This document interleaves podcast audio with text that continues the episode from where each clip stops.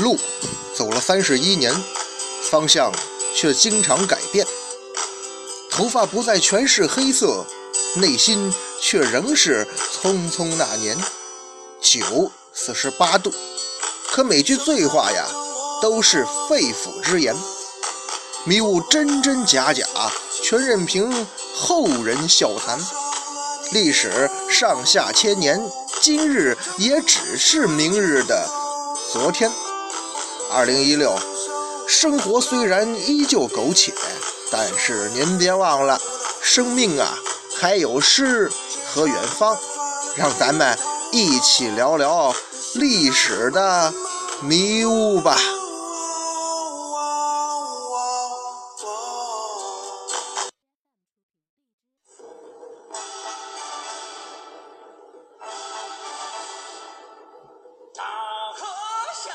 文昌书馆说书人，一壶浊酒论古今，纵论上下千年事儿，笑谈历史风雨云。哎，各位好，欢迎光临文昌书馆，收听我们的节目。我是主播君南，说水浒道好汉。今儿啊，咱们书接前文。上一回啊，讲这个神医安道全开了个头可是啊，我却用几乎呢一多半的篇幅在讲这个关于《水浒传》版本的吐槽。可是啊，我绝对不是无缘无故费那么大劲儿吐槽这个《水浒传》各个版本不同，给我们这些读者和研究者造成的困惑，实在是因为啊。由于版本不同，它直接造成了《水浒传》中有很多的未解之谜。其中一件呢，就跟这安道全有关。《水浒传》啊，毫无疑问啊，现在已经不是最初的样子了啊。《水浒传》呢，在流传的过程当中，有改动也好，或者说有什么传歪了、传邪了的也好，总而言之吧。现在的《水浒传》有很多版本，而且有的版本呢，在很多关键的地方呢，会有很多呢关键的不同。而今天关于安道全呢，他之所以会牵扯到版本的问题，实在是因为安道全出现的时候啊，是宋大哥做了一个梦，而宋大哥做的这个梦啊，在不同版本的《水浒传》里头。台词儿它不一样，那位说台词不一样而已呀，反正事儿都是同一件事儿。呃，您这么说呢，只能算说对一半。虽然讲的都是宋大哥做梦的事儿，可是台词一改呀，这背后的意思可就变了。在一百回或者一百二十回的《水浒传》里头啊，在描述宋江那个梦，他梦见晁盖的时候啊。台词是说，晁盖告诉他呀，贤弟有百日啊血光之灾。但是在金圣叹老先生那七十回版本里头呢，宋江梦见晁盖对他说的话是：“我今特来救你，如今背上之事发了。”这两句话意思，他能一样吗？它肯定不一样啊，而且呢，差异还大了去了。您呢，听我慢慢给您分析。首先说这个百日之灾版本，那就是晁盖托梦提醒宋江嘛，说兄弟你呀，近期有灾难。那时候在攻打大名府不下嘛，那这个灾难是身体上的还是军事上的呢？后来呀，宋江生病了，哦，原来啊。所谓百日之灾，是说宋大哥要得一种怪病。那另一个版本，所谓背上之事发了，什么意思呀？这句话和百日之灾，他说的是同一件事儿，是同一个意思吗？哎，咱们呢，我再给自个儿打脸了哈，咱先把版本问题放一边吧，咱先不考虑这个啊，咱就单纯拿这。背上之事发了和百日之灾两句话的差异摘出来仔细看，这其中的意义差别挺大。事实上啊，如果咱非要较真儿，要追个缘由的话，如今背上之事发了，金圣叹老先生这个版本，这句话是会泄露《水浒传》天机的。哎，更准确来说，是会泄露宋江宋大哥的天机。可是啊，为了搞清楚这句话背后的真实含义，也为了弄明白。这《水浒传》版本乱改众多，对咱们这些读者伤害。哎，咱们呢顾不了那么多，咱就泄一泄秘密。那这句话到底是什么意思呢？呃，本人看来啊，这句话至少有三层意思。哪三层呢？首先，背上之事发了吗？那就是说背上要生疥疮，要发病，这是最直观的意思。而且呢，怪病嘛，这病啊非常严重，要及时治疗，不然呢会要了宋江你的命，所以才引出来请神医安道全嘛。果然呢，做完梦次日，宋江真得了病，要不是张顺请来安道全，宋大哥的性命都不能保证啊。这是第一层直观的意思，那第二层呢？就是说呀，背上之事嘛。说宋江啊，你在我晁盖背后做的事儿暴露了，特别是你背着我做的事儿，可被我知道了。到底是什么事儿，让已经死去的晁大哥的魂灵还要亲自走进宋江的梦里头去警告他一番呢？是什么事儿？要说嘛，所谓死人托梦啊，实际上是活人有鬼心里头。那宋大哥心里头有什么鬼，让他念念不忘，日思夜想，还做这种噩梦啊？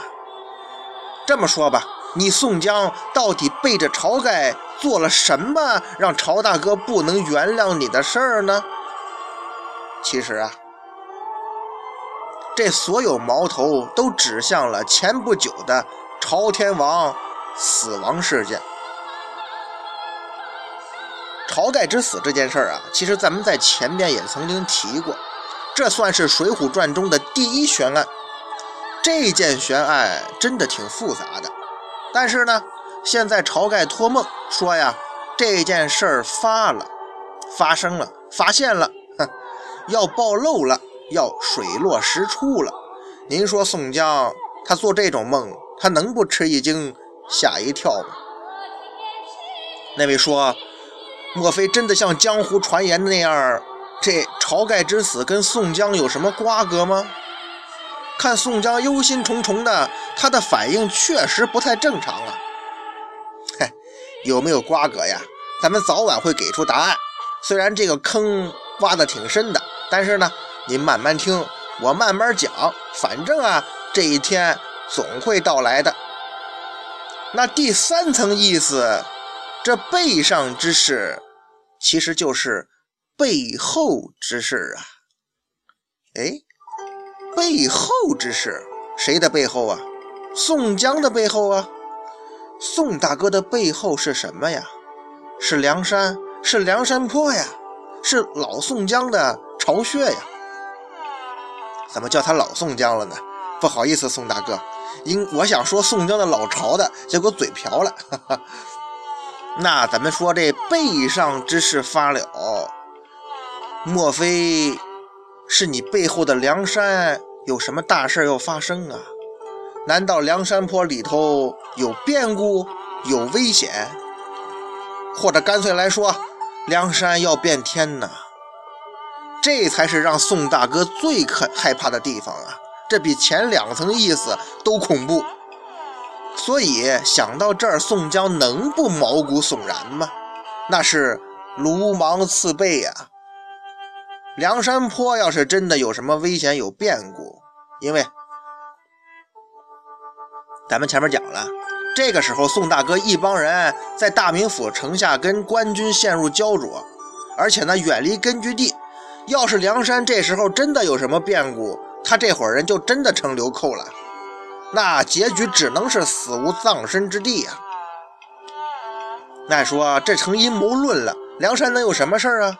或者说，谁在导演梁山坡后方之乱呢？这个人是谁呀？到底是谁呀？是不是过度解读呢？哎，咱过度解读不解读不好说。如果你是宋大哥，想到这一层意思，那这个梦也太可怕了呀。所以呀，书中写宋江惊醒之后，依旧是冷汗连连呢。说到这儿，有朋友不高兴了。您说讲个历史，或者说这都不是历史，就讲个名著，怎么好好的这个呃说武侠片也行，历史片、动作片都行，怎么最后说成惊悚片了？哼，这个嘛，说实在的，宋梁山上很多事儿啊，尤其是宋江身上很多事儿，如果咱们细细想来，真的令人毛骨悚然。当然，也许是过度解读啊。毕竟呢，咱要是不想到那一层也就罢了，如果想到了这第三层意思，那能不后怕吗？不管有没有过度解读啊，可以很明确告诉大家伙儿，看似繁荣、兄弟义气的梁山坡呀，它绝对不是绿林江湖的乐土，也不是什么伊甸园，它背后有很多这个见不得人的勾当啊。书中写呢，宋大哥做了这么个噩梦，醒了，赶紧把吴用、吴学究叫来呀，兄弟，给我解梦。毕竟吴用这人嘛，虽然名字叫吴用，但是知识呢比较杂，而且研究奇门遁甲、周公解梦。不知道吴学究是不是当初有这个教不下书去去算卦的这个意图哈？反正啊，吴用对于解梦很有心得。大哥有请求了，吴学究赶紧给解呀。吴用给出的解释是什么呢？大哥，你白天忙于征战，用脑过度嘛，可能是忧虑当前这个不利的战事，所以您胡思乱想。哎，大哥，不行的话呢，咱就赶紧撤吧。宋大哥对于吴用的这个解释啊，不太满意，就让我撤军嘛。关键我这一直在考虑的那个，有可能我在这儿跟官军缠斗的时候，在我背后搞动作，让梁山坡产生变故的人，这个人会是谁呢？做了这个梦啊，宋大哥背上真长了疥疮。既然晁盖朝天王在梦中告诉他背上之事发了。你能给我托梦，你不会也会给那个可以化解这件事的人托梦吧？那就按照梦中所说嘛，赶紧去请可以化解这次危难的那个什么江南地灵星啊！可是江南地灵星他是谁呢？这个所谓的地江南地灵星有何德何能？能解我宋江背伤心忧啊？难道这个所谓地灵星是隐藏在梁山坡的那个谁吗？嘿嘿，宋大哥呢，可能也是生病之后胡思乱想。但是啊，恰好此时呢，张顺提到了安道全是神医啊，他可以治这种病啊。因此，吴用怎么说的呀？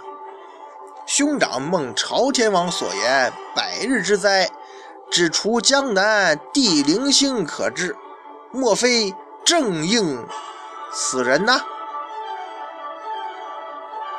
吴学究、智多星、吴用军师，您这瞎蒙乱撞，以解梦为由胡乱猜疑。可是宋大哥呢，已经隐隐想到。你这不是废话吗？我既然是生病了，那只有找个神医才能解除自己目前的困境啊！管他是不是什么地灵星呢，也不管他是否可以化解日后梁山有可能产生的内乱，只要他是个医生，医术好，哼，先治好我这疥疮再说呀！梁山坡内要真有事儿啊，那我回去喽，我慢慢处理。再说了，你安道全是不是什么地灵星，还不是咱哥们说了算呢？所以宋大哥怎么安排的呀？大名府是不能打了，一边安排撤兵回梁山，一边命张顺赶紧下江南去请安道全。到这个时候啊，咱们的主角才正式登场。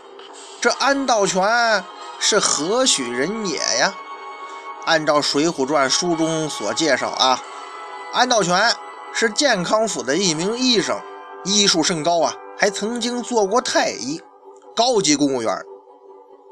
其实啊，至于安道全是不是真的做过太医呀，《水浒传》在刚介绍他的时候啊，没有明说。而是呢，在老鸨的一番话中啊，咱们从侧面得到线索。书中写，老鸨对张望说呀：“哎，这个太医醉倒在房里，这说明安道全医生，安大夫哈，应该是做过一段时间太医的，否则这老鸨他也不会这么说呀。由于安道全是被太医院开除。”还是辞退的，或者说下岗分流，还是说，反正那年代吧，主动辞儿辞职啊，应该不好辞。反正他怎么从太医院被弄出来的，咱就不得而知了。不过呢，从书中看，后来他跟这健康府的娼妓李巧奴俩人打的火热那劲头，安大夫这人呐，极好女色，估计啊。他被开除出太医院，可能跟这种嗜好有关，可能是要不是在京城的时候跟太医院某个同事抢小姐，造成了什么不好的影响，然后被赶出太医院，有这可能啊。反正啊，根据安大夫这性格吧，他因为生活作风问题被辞退的可能性很大。但是人没有完美的嘛，毕竟安道全做过太医呀。那就说医术高明啊，名气也很大。虽然这时候没什么官职在身了，可是呢，依然在健康府过着很滋润的小日子。人家毕竟是专家门诊那个级别的嘛，他日常的收入啊是颇丰的。而且呢，那个时候人们医闹少，对他又比较敬重，所以呀，就跟这勾栏院里头那位美丽温柔的李巧奴打得火热呗。看看人安大夫这日子过的，那真是神仙过的呀，比在太医院舒服多了。可是啊，大家伙应该也有这种体会：当你觉得自己很牛逼的时候，就是自己开始傻逼的时候；当你觉得日子过得好顺的时候啊，弄不好明天呢，倒霉事就来了。这不吗？安大夫是闭门家中坐，祸从天上来呀。那位白条鸡张顺突然来到面前，哎，这白条鸡呀是安道全给张顺起的外号，不知怎么的，这这外号和安道全这大夫身份呢，总是让我联想到刘宝瑞先生那著名单口《假行家》里头买那白鸡。当年啊，张顺跟安道全相识啊，有一个渊源。就是张顺母亲也长了背部有疾病，是给安道全医治好的。感情这安大夫啊，看背上这病擅长，所以张顺啊很是感激安道全。从此以后啊，只要张顺手上有银两，就给安道全送一些钱，表示感谢。时间长了吧，两人熟了，感情也挺亲近了。可是这一次。张顺说明来意之后啊，安大夫多精明啊，他知道这下坏事喽。中国人有句古话，不怕贼偷，就怕贼惦记。如果说让梁山这帮人盯上，准没好事儿啊。可是安道全，您能拒绝这伙人吗？这帮人。那都是杀人放火、无恶不作之辈呀！得罪了他们，安大夫知道没什么好果子吃。可是人安道全很聪明啊，他选择了一招明修栈道、暗度陈仓，不能直不能直接拒绝呀，所以表面上答应了张顺，实际上他是为了拖延时间，寻找一个最佳的脱身时机。要说这安大夫啊，还是有点小聪明的，起码比前面被诓上山的什么金大坚、萧让要聪明。那这安道全他是如何行事的呢？看书中啊，安道全道：“若论宋公明天下义士啊，去医好他最是要紧。这是卓父亡过，家中别无亲人，离远不得，以此难出啊。”表面上啊，安道全这个说辞啊，很正当，很合理。啊，宋公明是义士啊，给宋大哥看病，我是没有问题的。可是我们医生的职责呢，不就是看病救人吗？尽管宋大哥是强盗啊，不是义士，但是呢，在我眼中，他也是一名普通的患者呀。我是医者父母心呐，给他看病是义不容辞的。不过呀，张顺兄弟，我家中现在却有现实的困难啊。一时走不开，所以呀，so sorry，sorry，sorry，真是对不起了。这话说的挺合理，挺客气。可是暗地里头，安大夫，您是这么想的吗？肯定不是啊。安大夫心中怎么想？Oh my god！让我去强盗窝看病？哎。即使这强盗你们不为难我，留我一条性命，我给你们看了病要回来，那官府能轻饶我吗？随便安个通匪的罪名，那是轻轻松松的事儿啊！我这安逸的生活肯定会被破坏啊！什么挣钱呐？还有那李巧奴、小娘子，这都不行了。这样的事儿，我可坚决不干。但是呢，又不能直接跟你张顺说，所以。咱就婉言谢绝吧。当然，这个婉言那可是坚定的婉言谢绝。可是张顺这浪里白条又岂是那么好打发呀？他来了个苦苦哀求，想用兄弟情谊先打动安道全，毕竟俩人有交情嘛。所以安大夫呀，您改改主意。安道全一看不行，于是啊。继续用缓兵之计，答应张顺呐，再做商议。嘿，这是安道全被张顺磨得实在没办法了，所以祭出一个拖字诀，试图啊蒙混过关。各位您记住哈，这好的大夫啊，他一定是一位心理学方面有一定造诣的人，即使他自己不自觉哈。因为一个好的大夫呢，往往是能够除了看病。也更要看人呐，要跟这个病号啊，或者说病人家属啊，有更好的沟通。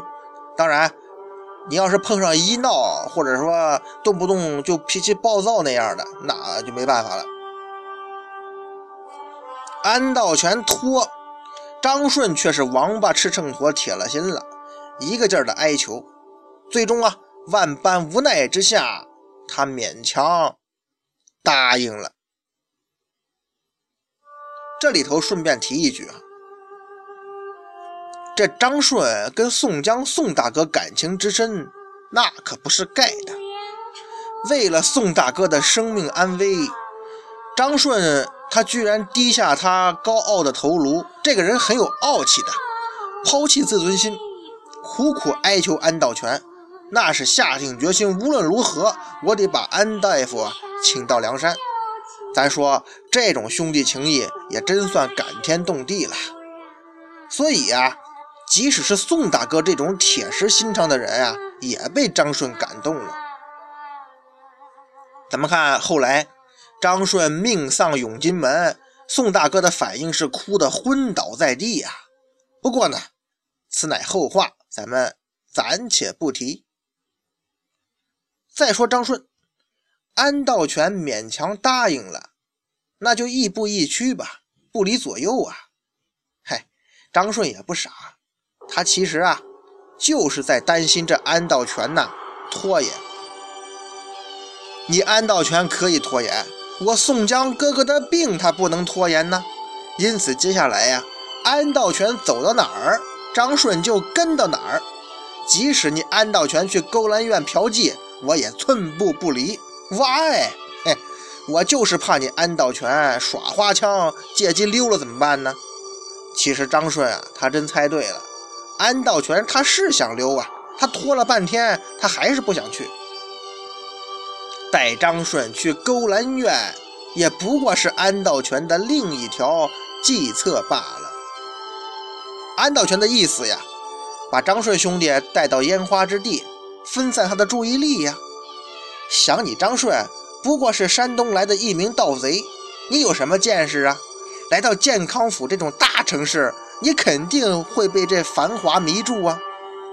带你看看咱大都市中高级小姐的风采，很有可能这张顺就乐不思蜀了呀。等上几天，他那头领宋江一命呜呼了。我也自然不用去他那个匪巢了嘛，而且呢，也不会得罪张顺兄弟，更不会撕破兄弟情面呢，这不是一箭双雕的好计吗？其实咱们很多人呢，包包括安道全、安大夫以及咱们生活中的很多人，常常会犯一个错误，就是喜欢用自己的爱好或者价值观呢去衡量别人，认为自己喜欢的东西呢就是好东西。别人可能也应该喜欢自己在某件事上做的选择呢，别人也应该做这种选择。可是呢，人呐，毕竟性格、追求、人生观、价值观都不同，所以咱们永远不要用主观的想法去揣测别人。理解万岁嘛！安道全呢，他以为自个儿好色，他就认为啊，天下男人皆好色嘛。都会拜倒在女人的石榴裙下，可是安大夫啊，您这次看走眼了。